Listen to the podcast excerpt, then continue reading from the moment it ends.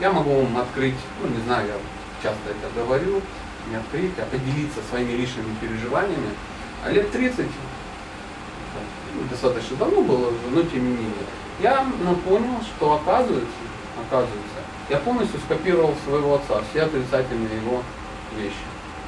То есть у меня были непростые отношения, его уже давно нет, но тем не менее. И уже лет в 15 я четко понимал, что я не хочу жить как он. Как он поступал, как он делал, мне было глубоко неприятно, отвратительно, я даже стеснялся своего отца за это. Я понял, что я так никогда не поступлю.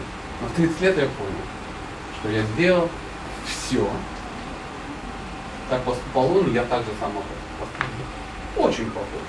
И ну, на меня это произвело очень гнетущее впечатление.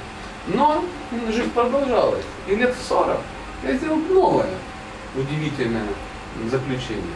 Оказывается, что я к 40 годам понял, что все те качества, за которые меня люди уважают, за которые платят мне деньги, за которые не хотят со, мне, со мной общаться, положительные качества, я тоже взял у него.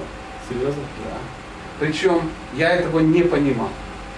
Не понимал. Если отрицательные качества бросались в глаза, они очевидны, то положительные их ну, надо уже было подрасти, вырасти, Вырастить понять, да.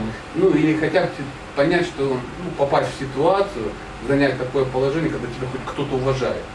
Пока тебя никто не уважает, ты не Это понимаешь, непонятно, это, да. это непонятно. Поэтому, ну, вот такая вот история. Такая Спасибо, история. спасибо за откровенность, это очень важно.